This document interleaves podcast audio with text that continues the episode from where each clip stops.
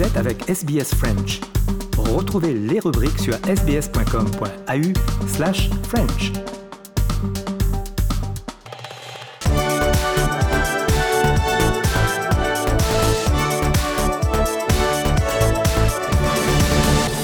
Donc nous avons tenu euh, un Conseil européen marqué par euh, deux sujets euh, principaux. Le premier, c'était évidemment la question du Brexit. Boris Johnson et Michel Barnier et Jean-Claude Juncker ont présenté l'accord conclu ces dernières heures. Comme vous le savez, nous avions fixé, à la demande d'ailleurs de la France particulièrement, une date limite, celle du 31 octobre, pour finaliser les discussions et trouver un accord à la fois sur les modalités du retrait et la déclaration politique sur euh, les relations futures. Cet accord, euh, après euh, plusieurs semaines de discussions additionnelles, a été trouvé. Il s'agit d'un bon accord, respectueux du cadre que nous avions fixé et de nos principes, qui était pour ce qui nous concerne tout à la fois la préservation du marché intérieur et la stabilité de l'Irlande. La déclaration politique qui définit les grandes lignes de notre relation future garantit aussi un cadre clair, un accord de libre-échange qui devra être négocié en détail et des engagements de concurrence équitable qui seront la condition de l'accès à notre marché. Désormais, il convient de procéder au vote de cet accord au Parlement britannique samedi, avec des lectures euh, ensuite qui s'effectueront euh, lundi et mardi, et au Parlement européen en début de semaine prochaine. Et c'est seulement après ces expressions parlementaires que nous pourrons considérer cet accord comme définitif. En tout état de cause, je souhaite que nous puissions tenir les délais que nous nous sommes donnés à nous-mêmes et que la date du 31 octobre soit respectée. Je veux ici saluer le travail de notre négociateur Michel Barnier et de son équipe, saluer également l'engagement de Jean-Claude Juncker. Ils ont défendu, durant de longs mois, dans l'unité, à la fois avec fermeté et bienveillance à l'égard d'un pays allié et ami, les intérêts de l'Union européenne. Et je pense que ce que nous avons réussi à obtenir et la méthode qui a été tenue, y compris dans ces derniers jours, était extrêmement importante, qui était celle de, de cette unité constante. Deuxième grande série de sujets que nous avons évoqués lors de ce Conseil, c'est euh, en quelque sorte notre avenir à 27. C'était le sens de la présence de la présidente élue de la Commission européenne, Ursula von der Leyen, tout au long de ce Conseil européen.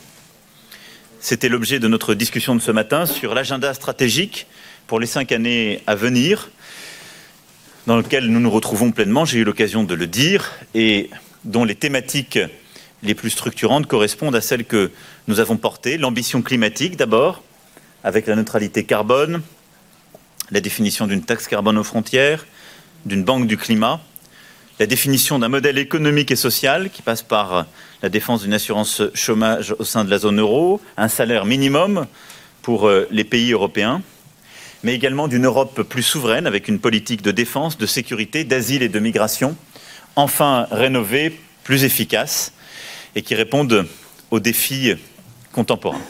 Je ne reviendrai pas en détail sur cet agenda, il a donné lieu à une expression du Conseil, il a surtout été euh, présenté par la présidente lors de son discours devant le Parlement et largement euh, détaillé.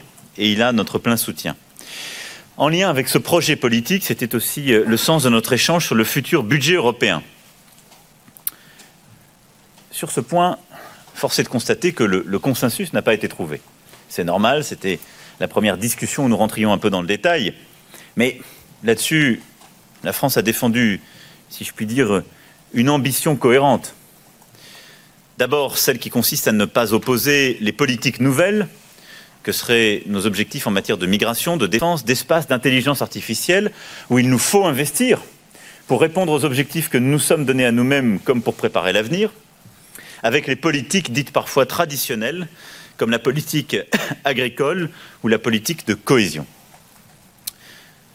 Il me semble que nous devons, au contraire, combiner solidarité et responsabilité, et réussir au fond à travers ce budget et euh, les objectifs que nous nous assignerons à être cohérents avec l'ambition que nous nous sommes donnée à nous-mêmes, que le Parlement a validée euh, avec l'élection d'Ursula von der Leyen, qui est celle d'une commission géopolitique, Qu'est-ce que ça veut dire une commission géopolitique Après une commission qui, il faut le reconnaître, fut politique pendant les cinq années à venir? Ça veut dire que nous ne sommes pas un espace politico-économique lâche qui a peu d'ambition et de solidarité. Au contraire, pour moi, il y a deux piliers. Vous m'entendez défendre depuis maintenant euh, plusieurs années. D'une part, un, un pilier de souveraineté, d'autre part, un pilier de solidarité. Défendre notre souveraineté, ça veut dire se mettre en capacité de choisir notre avenir. Et donc pour cela, il nous faut investir dans la politique agricole commune, parce que c'est la clé de notre souveraineté alimentaire. Nos concitoyens veulent choisir leur alimentation. Ils veulent qu'on produise en Europe. Ils veulent être souverains sur ce point. Investir dans notre politique migratoire, dans notre politique numérique, dans notre politique environnementale, ce sont des politiques de souveraineté. C'est choisir notre avenir, dessiner notre futur et décider que nous ne sommes les vassaux ni de la Chine ni des États-Unis d'Amérique. il faut investir pour cela, comme d'ailleurs ces deux grandes puissances investissent. Et de l'autre côté, nous sommes un espace où il y a des, divergences, des différences sur le plan économique et social qu'il faut aider à rattraper. C'est l'objectif ce qu'on appelle classiquement les politiques de, de convergence, c'est-à-dire d'une vraie solidarité. Et j'aime ce terme de solidarité parce que ça n'est pas une convergence mécanique, c'est l'idée de dire on doit aider certains à rattraper, mais ils doivent aussi s'inscrire dans cet effort de convergence. Ces fonds ne doivent, ne doivent servir à financer ni dumping social, ni dumping fiscal, ni détricotage de l'état de droit. Et donc c'est pour ça que je suis aussi attaché à l'idée d'une conditionnalité dans ce cadre. J'ai aussi défendu deux autres choses. La fin des rabais. Le rabais était britannique. À partir du moment où l'État membre qui avait fait une condition en quelque sorte à sa participation, le rabais s'en va, il nous faut en finir avec cet élément qui est un élément d'illisibilité et de destruction du budget européen. Un budget qui multiplie les rabais, c'est un budget où chacun regarde la cote-part qui lui revient après ce qu'il a mis, c'est-à-dire tout sauf un budget. Et ensuite, l'idée d'avoir plus de ressources propres. En effet, il nous faut plus d'ambition. Chacun est aussi attaché à garder quelques limites budgétaires en son sein. Et donc, nous avons défendu l'idée d'aller vers de nouvelles ressources propres. La taxe carbone aux frontières, taxe sur le plastique non recyclable, d'autres éléments de taxation qu'on pourrait mettre ensemble, comme la taxe numérique et d'autres. Sur ce point, je considère que là aussi, nous devons faire preuve d'ambition. En tout cas, nous ne saurions valider une ambition de projet, une commission ambitieuse, si nous n'avons pas derrière un budget qui l'est tout autant et nous donne les moyens de réussir. Nous avons souhaité sur ces bases que le futur président du Conseil européen, Charles Michel, puisse poursuivre les discussions et mener celles-ci à bien pour là aussi avoir un budget pluriannuel cohérent, mais qui puisse être décidé le plus vite possible pour ne pas perdre de temps et d'opportunités, parce que derrière, la capacité à décider vite est importante. Au dîner, hier soir, nous avons eu plusieurs discussions sur, je dirais, tout particulièrement euh, deux types de sujets. D'abord sur la Turquie. Sur la Turquie, nous avons eu une discussion d'abord sur notre propre souveraineté. Nous avons réaffirmé notre solidarité à l'égard de Chypre, du respect de la zone économique exclusive de Chypre, et en condamnant très clairement les, les incursions ou provocations qui euh, ont été répétées par la Turquie. Et bien évidemment, nous avons aussi pris une position commune condamnant l'offensive dans le nord-est syrien décidant de suspendre nos exports d'armes à destination de la Turquie. Nous continuerons là aussi de nous coordonner très étroitement, nos ministres des Affaires étrangères, mais nous avons aussi décidé avec euh, le Premier ministre Johnson, la chancelière Merkel, de pouvoir dans les prochaines semaines voir euh, le président Erdogan, sans doute euh, à Londres. Nous l'avons fait dans ce cadre trois Européens, qui est aussi un élément pour remettre en cohérence ce que peut et doit être l'OTAN dans le moment où nous vivons, puisque je rappelle, pour quiconque l'aurait oublié, ce qui ne serait pas totalement illégitime dans la période, la Turquie est membre de l'OTAN, ce qui, là aussi, normalement, devrait conduire à certaines formes de solidarité. Et donc nous aurons cette initiative commune en même temps que nous continuerons de nous coordonner sur les contacts que nous allons avoir dans les prochains jours avec euh, les présidents euh, Erdogan, Poutine, Trump tout particulièrement. Je pourrais revenir là aussi dans le cadre des questions sur ce sujet. Nous avons également eu un long débat sur l'élargissement hier soir. Et je crois que nous devons, sur ce sujet important, garder là aussi l'esprit de sérieux et de mesure. Moi, je crois, je l'ai plusieurs fois dit, à une Europe forte, une Europe souveraine, mais je crois aussi à une Europe qui est cohérente et responsable. Les pays des Balkans y compris la Macédoine du Nord et l'Albanie, mènent des réformes importantes. On conduit parfois des transformations profondes avec beaucoup de courage. Et je veux saluer ici le courage en particulier de Zoran Zaev qui a fait les changements constitutionnels et un changement de nom qui était extrêmement difficile à faire et qui faisait partie des demandes. Mais très clairement, plusieurs pays étaient réticents à ouvrir aujourd'hui les négociations. La France a fait partie de ces pays de manière très claire, non pas pour dire des efforts n'ont pas été faits, les progrès ne sont pas là. Pour dire d'abord, tous les progrès demandés ne sont pas là. Et nous avons encore des, problèmes, là aussi je pourrais y revenir, des incohérences, des situations qui ne sont pas maîtrisées avec euh, certains de ces pays, sur le plan migratoire entre autres, et sur euh, le respect de toutes les règles. Mais surtout, et je dirais plus profondément, la discussion pour moi hier a été extrêmement instructive sur la vision que chacune et chacun peut avoir de l'Europe. D'abord, moi je ne considère pas que la seule relation que nous devons avoir avec notre voisinage soit une relation d'expansion, d'élargissement nous serions la seule puissance au monde qui considère que la politique de voisinage, c'est de proposer d'adhérer. Et on s'est collectivement inscrit dans cet esprit, qui est étrange. C'est étrange. Ça ne fonctionne pas très bien à 28, ça ne fonctionnera pas très bien à 27. Je ne suis pas sûr que ça fonctionnera beaucoup mieux quand on aura élargi. Donc, je le redis, avant tout élargissement effectif, là, il ne s'agit que de commencer les négociations, soyons lucides. Mais avant tout élargissement effectif, sachons nous réformer nous-mêmes.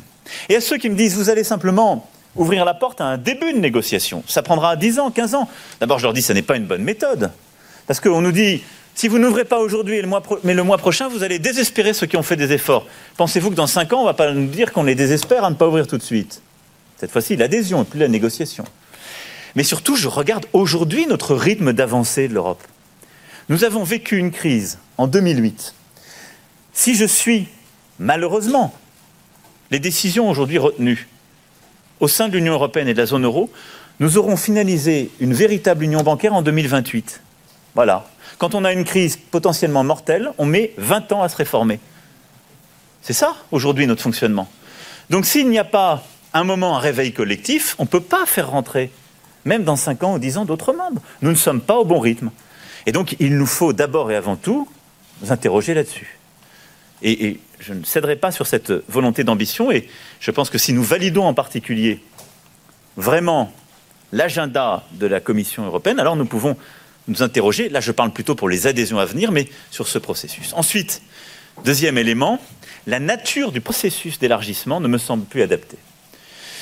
D'abord parce qu'elle est au fond très bureaucratique. L'accord politique, il est au début et à la fin. Il ne parle plus au peuple. Je vous invite à aller voir euh, la situation des pays qui ont commencé des discussions sur l'élargissement. Le fil est ensuite rapidement perdu. Et ceux qui disent si on n'ouvre pas les négociations, vous allez voir la Chine, la Russie, la Turquie avoir de l'influence, je les invite à aller dans les pays où la négociation a été ouverte. Hein. Ce n'est pas que les grandes tours avec des industriels français, allemands, italiens qui sont faites. Cette influence est là, dans la région. Je crois plutôt que nous n'investissons pas assez, nous, de manière coordonnée. Ce n'est pas un processus d'élargissement, c'est un choix d'investissement en matière économique, éducative, linguistique, culturelle dans ces pays. C'est un agenda stratégique qu'il faut avoir, avec des partenaires, pas forcément des futurs membres. Et puis surtout, cet agenda d'élargissement n'est plus adapté, il n'est pas assez différenciable et différencié, il n'est pas assez politique à des moments, pour moi, du processus, et il doit être clairement réversible. Sinon, il n'est pas crédible. Et donc je souhaite, avant que nous ouvrions à de nouveaux États membres, qu'on fasse cette réforme qui est demandée depuis des années par plusieurs États membres. Je le dis parce que sinon, le jour où on commence la négociation avec la procédure actuelle, on nous dira ce serait pas correct de changer les règles du jeu alors qu'on a commencé de discuter ensemble. Voilà quelques-uns des points. Je pourrais y revenir dans le cadre de vos questions, mais je crois que si nous voulons véritablement être une puissance, être cohérent avec nos ambitions, être respectueux aussi avec celles et ceux qui veulent se tourner vers l'Europe, il nous faut avoir une union réformée, un processus d'élargissement refondé, une vraie crédibilité et une pensée stratégique de ce que nous sommes nous-mêmes, de notre rôle et de la région. Voilà les quelques points que je souhaitais faire et qui ont conduit, on a un moment essayé de trouver un consensus, mais plutôt à, renvoyer avant le sommet de Zagreb des décisions sur ces points.